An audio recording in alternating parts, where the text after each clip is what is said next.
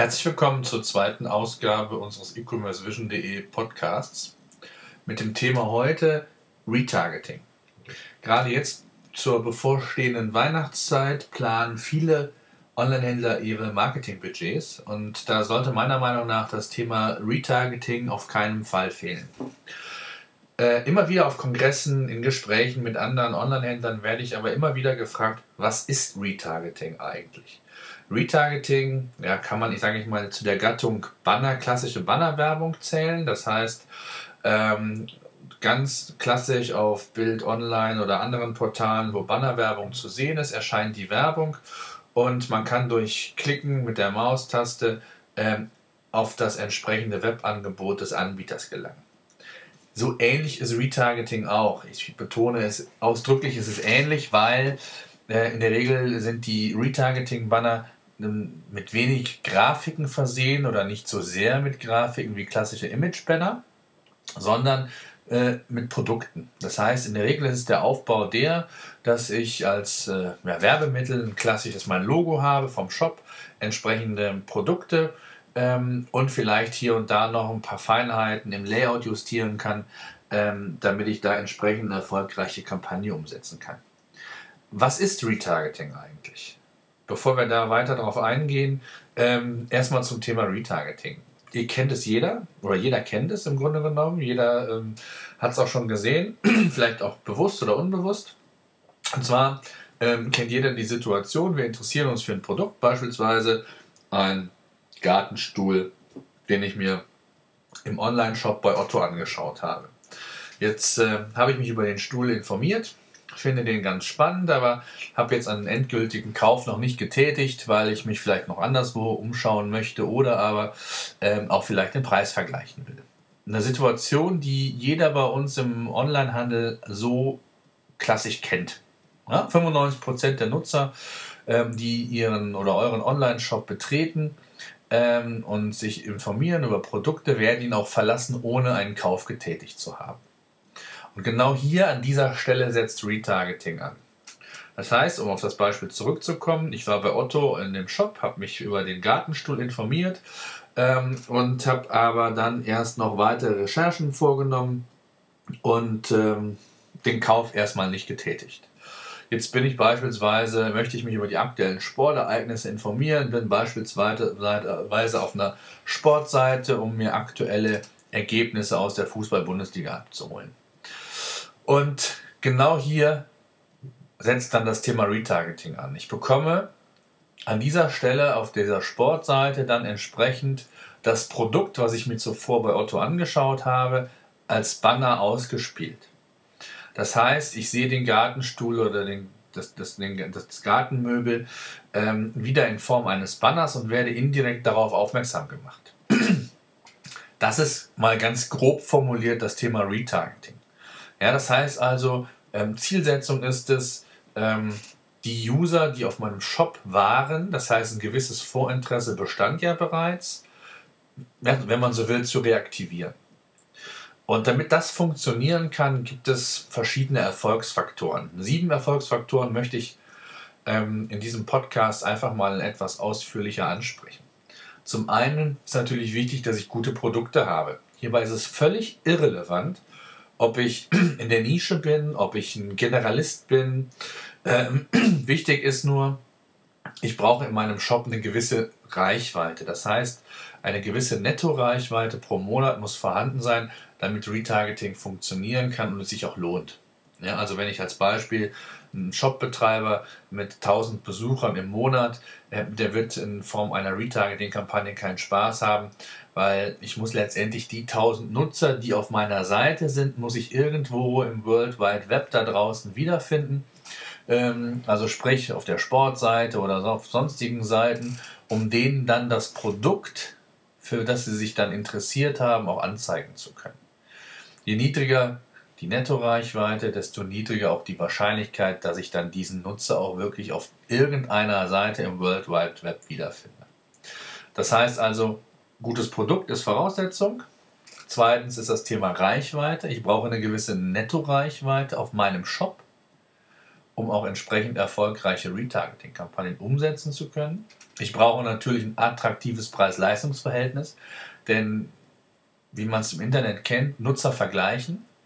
Und ähm, auch hier gibt es verschiedene Möglichkeiten am Preis, ja, mit, mit dem Preis auch zu spielen, den zu variieren. Beispielsweise hm, kann ich sagen, der Nutzer, ähm, ich habe dem, dem gleichen Nutzer das Produkt oder den, den Banner drei, vier Mal bereits auf anderen Seiten anzeigen können und es hat keine Reaktion stattgefunden.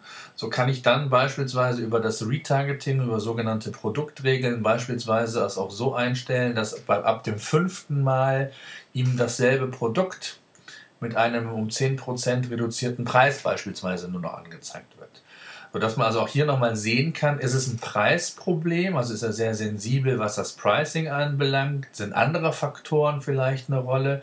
Ähm, zumindest das Pricing kann man darüber vielleicht so mal ausschließen, gerade auch im Hinblick auf den Wettbewerb, ähm, wenn man da weiß, wie der aufgestellt ist und wie da das Pricing entsprechend vorgenommen wird.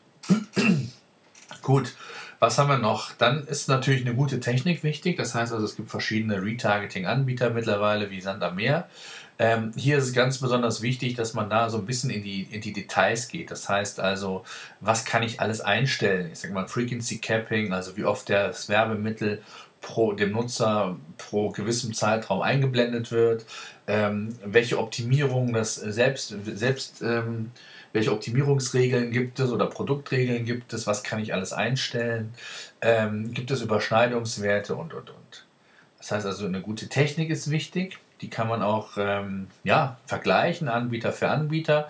Ähm, das Thema oder die Fragestellung, ob man bei verschiedenen Retargeting-Anbietern eine Kampagne schalten soll, kann man vielleicht hinten nochmal anstellen. Das hat jetzt mit den Erfolgsfaktoren nichts zu tun, aber da habe ich so meine ganz äh, eigene Meinung, beziehungsweise da gibt es auch entsprechende Studien, die das belegen.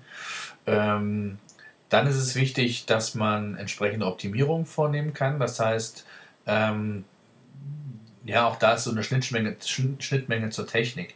Das heißt, Optimierung in der Form, dass ich nicht nur sagen kann, ab dem dritten, vierten, ab der dritten, vierten Einblendung äh, wird ein neuer Preis kommuniziert, sondern auch was die Recommendations angeht. Vielleicht ist der Nutzer ja nur aufmerksam geworden auf das Produkt durch Zufall, interessiert sich zwar für den Gartenstuhl ähm, oder vielleicht auch nicht und äh, interessiert sich dann doch eher für, für den Gartentisch oder für Sitzauflagen oder sonstige Dinge. Das heißt, auch hier kann man nochmal über Wahrscheinlichkeiten, über Algorithmen vielleicht sogar herausfinden, ähm, welche Produkte oder ähm, welche Produktkomplementärgüter ähm, vielleicht ähm, sinnvoller sogar sind. Auch hier kann man ein bisschen spielen äh, mit den Produkten ähm, und so verschiedene Varianten, verschiedene Banner auch einblenden.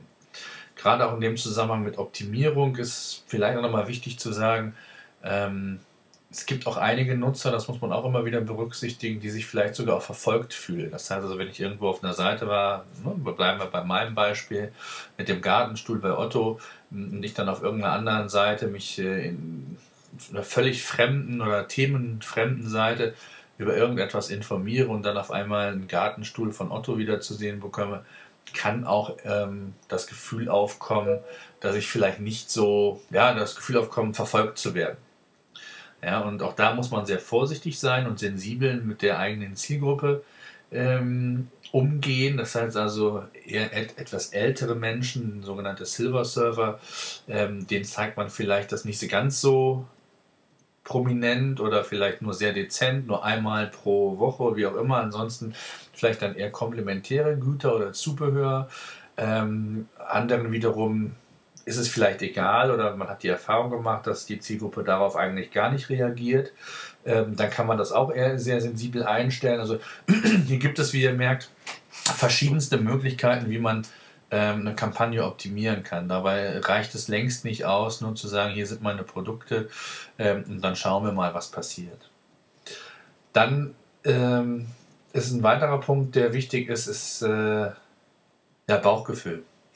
Gerade auch was Optimierung anbelangt, was die Zielsetzung einer Kampagne anbelangt, welche Produkte bewerbe ich, möchte ich vielleicht sogar gar nicht ähm, das gezeigte Produkt bewerben, sondern geht es mir darum, Topseller zu zeigen oder vielleicht auch Produkte, die so eine Art ja, Auslaufcharakter haben.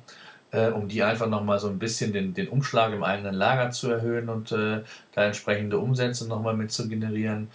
Ähm, und, und dann ist es vor allen Dingen auch ganz wichtig, gesunden Menschenverstand. Also, welche Produkte möchte ich zeigen? Ähm, wie sind die aufbereitet?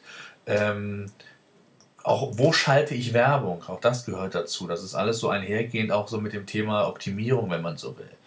Ähm, wo schalte ich Werbung? In welche Umfelder gehe ich? Manche Online-Händler kommen auf Anbieter, die im Retargeting-Bereich tätig sind, zu und sagen, meine Zielgruppe ist ganz spitz, sind Frauen 45 ähm, an luxuriösen ähm, Taschen interessiert. Und nur die möchte ich bitte erreichen. Ähm, wenn man so einen Kunden hat, dann hat man eigentlich schon ja, den größten Fehler, den man eigentlich begehen kann. Retargeting funktioniert völlig anders. Ähm, Retargeting funktioniert zwar auch zielgruppenspezifisch, das ist völlig klar, aber Retargeting basiert ja darauf, dass ich die Interessenten, die meinen Shop besucht habe, ob das ein 40-Jähriger ist, ein 45-Jähriger, vielleicht sogar ein 30-Jähriger, der ein Geschenk tätigen will oder sonst was machen will, der zunächst mal scheinbar interessiert war an meinen Produkten. Ansonsten hätte er meinen Shop nicht besucht. Und, ähm, und dann ist es völlig belanglos, ob ich den auf irgendeiner Seite finde, die mit, mit, mit Moden zu tun hat, mit, mit Fashion oder sonst was, sondern es geht ja darum, ihn zu reaktivieren, einen neuen Impuls zu geben, zu sagen, okay, komm, ich habe mir diesen Gartenstuhl angeschaut und das fand ich doch jetzt ganz gut und ich habe mich jetzt auch mittlerweile informiert. Irgendwie ist das Preis-Leistungsverhältnis doch super ähm, und den Stuhl möchte ich gerne haben, also klicke ich mal drauf, dann hole ich mir den. Ja? Ähm, das ist ganz wichtig. Das heißt, das Bauchgefühl, lasst es insofern weg, was das Thema zielgruppenspezifische Aussteuerung der Werbung angeht.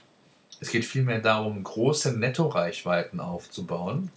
Ähm, das heißt also, viele potenzielle Seiten mit in diese Retargeting-Kampagne zu nehmen, ähm, weil auch da dann die Wahrscheinlichkeit einfach steigt, dass ich den einen oder anderen Nutzer viel, viel schneller und häufiger finde, äh, als wenn ich nur in einem kleinen Netzwerk schalte, wo äh, ich einen begrenzten Pool an Seiten habe und unter Umständen ganz lange warten muss, äh, bis ich dann den Nutzer wiederfinde und ihm den Banner anzeigen kann.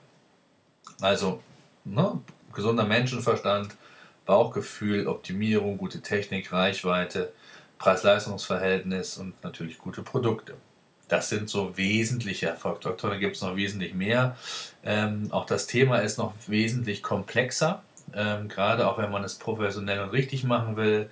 Ähm, da geht es um, um Tracking, um, um, Auswertung, wie das Ganze funktioniert, ähm, wie die, Lead die, die, die Leads generiert werden, in welchen Umfeldern. Da kann ich vielleicht auch darüber schließen, äh, wo ich dann vermehrt vielleicht sogar eine Kampagne aussteuern kann, etc. Das macht aber im Grunde genommen ja der Anbieter, Vermarkter, wer auch immer.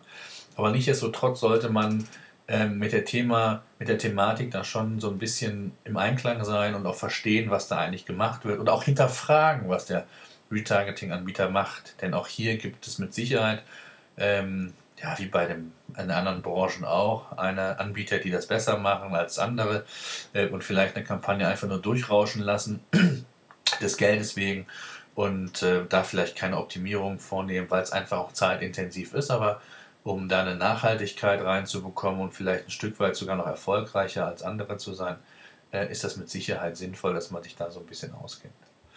Ähm, das Thema Retargeting kann man auch so eine Brücke schlagen zum E-Mail-Marketing. Da wird es meistens dann Remail oder Remarketing oder Re-E-Mail-Marketing genannt. Ähm, ist vom Prinzip her nichts anderes. Auch hier kann ich dann die Nutzer, die sich für irgendwas interessiert haben, über den E-Mail-Kanal wieder ansprechen ähm, denen da entsprechend ähm, die Informationen ebenfalls wieder zugänglich machen. Und ähm, das sind mal so die, die wichtigsten Dinge mal vielleicht zu dem Thema Retargeting. Das ist mir insofern mal wichtig, einfach nochmal darauf hinzuweisen, ähm, wie erfolgreich und wichtig eigentlich Retargeting sein kann, gerade im E-Commerce. Ähm, es gibt unheimlich viele Möglichkeiten. Man zahlt ja wirklich nur, wenn der Nutzer auch wiedergefunden wird. Ja? Also das heißt, ähm, wenn ich irgendwo eine Werbung schalte oder Retargeting-Kampagne ähm, auf Bild Online oder sonst wo und mein Werbemittel dort erscheint, dann zahle ich ja wirklich nur, wenn ich auch den Nutzer wiederfinde. Ansonsten muss ich da nichts für zahlen. Und deswegen muss man natürlich auch wissen, dass die TKPs oder CPCs bei Retargeting-Kampagnen oftmals ähm, höher sind als bei klassischen Kampagnen. Auch das ist nochmal so ein Thema, da schrecken viele von zurück, zu sagen, oh, jetzt ein TKP von 5 Euro, das lohnt sich doch gar nicht. Ähm, äh, ich kenne das aus dem klassischen Bereich, da zahle ich gerade mal 40 Cent und äh, selbst da lohnt sich der, der, der Lead nicht für mich umgerechnet. Ähm, auch von der Denke muss man sich so ein bisschen distanzieren, weil hier geht es um andere Dinge. Ne? Die, die Conversion Rate ist in der Regel um Vielfaches höher, ganz zu schweigen von der, von der Klickrate. Ähm, also von daher kann sich auch eine TKP-Kampagne, die vielleicht 3 Euro oder mehr kostet, ähm, durchaus lohnen. Das hängt natürlich immer so ein bisschen vom Produkt ab, völlig klar. Ähm, Im im, im äh, Elektronikbereich oder im, im, im, Computerbereich sind die Margen natürlich mit 2 bis 4 Prozent nicht so hoch. Also da muss man natürlich schon sehr darauf achten, dass man da ähm, eine, eine effiziente Kampagne hinbekommt. Aber ähm, wie gesagt, in vielen anderen Bereichen kann sowas durchaus lohnenswert sein. Und man darf sich halt nicht von den zu hohen Werten erschrecken lassen. Ja, und davon äh, das als, ähm, als Grundlage oder als Grund nehmen, ähm, nicht ähm, ja, mal eine Retargeting-Kampagne einfach mal zu testen. Und ähm, das sind mal so die, die wesentlichen Dinge. Einfach nochmal so wollte ich in, den, in der Podcast-Ausgabe darauf hinweisen. Ähm, das Thema Retargeting, gerade jetzt zum Weihnachtsgeschäft, kann da sehr spannend sein, kann im Marketing-Mix äh, eine, eine, sehr vernünftige Rolle einnehmen. Ähm, aber wie das so häufig ist, nicht, nicht jede Maßnahme ist erfolgreich, nicht jede Produkt eignen sich oder ähm, sind von verschiedenen anderen Faktoren einfach abhängig, ob eine Kampagne erfolgreich ist oder nicht. Also von daher muss man das sehr sachlich bewerten und äh, auch realistisch sehen. Und äh, ja, wer Unterstützung braucht oder Ideen, kann sich auch gerne an uns, an, an uns wenden. Ähm, wir sind dann gerne, geben wir auch Auskunft zu Anbietern, die wir kennen oder auch Erfahrung gemacht haben, unterstützen auch so weit wir uns mit unserer Expertise, seit wir das können. Und ja, ansonsten würde ich mich freuen, wenn ihr vielleicht in dem Kommentar unten einfach mal angebt, ob ihr Retargeting-Kampagnen schon fahrt, ob ihr erfolgreich seid, wie eure Erfahrungen waren. Vielleicht waren sie auch nicht so gut. Was habt ihr gemacht, um sie vielleicht, ähm, um Kampagnen vielleicht besser werden zu lassen? Ähm, ja, schreibt uns gerne in den Kommentaren. Wir hoffen, es entsteht eine, eine entsprechende Diskussion. Wir werden uns da auf jeden Fall sehr intensiv und rege beteiligen. Und ja, dann würde ich doch sagen, vielen Dank fürs Zuhören und bis zum nächsten Podcast. Jetzt hätte ich doch fast noch was vergessen. Und zwar wollte ich natürlich noch aufmerksam machen auf unsere Webinar- und Workshop-Seite. Ähm, wir veranstalten ja seit einiger Zeit auch virtuelle ähm, Webinare und Workshops. Und wer da Interesse hat, an verschiedenen Themen zum E-Commerce oder Online-Marketing mal teilzunehmen, der schaut einfach unter e-commerce-vision.de slash Webinare nach. Und ja, ich würde mich freuen, wenn wir uns in einem der nächsten Webinare oder Workshops wiedersehen. Bis dann!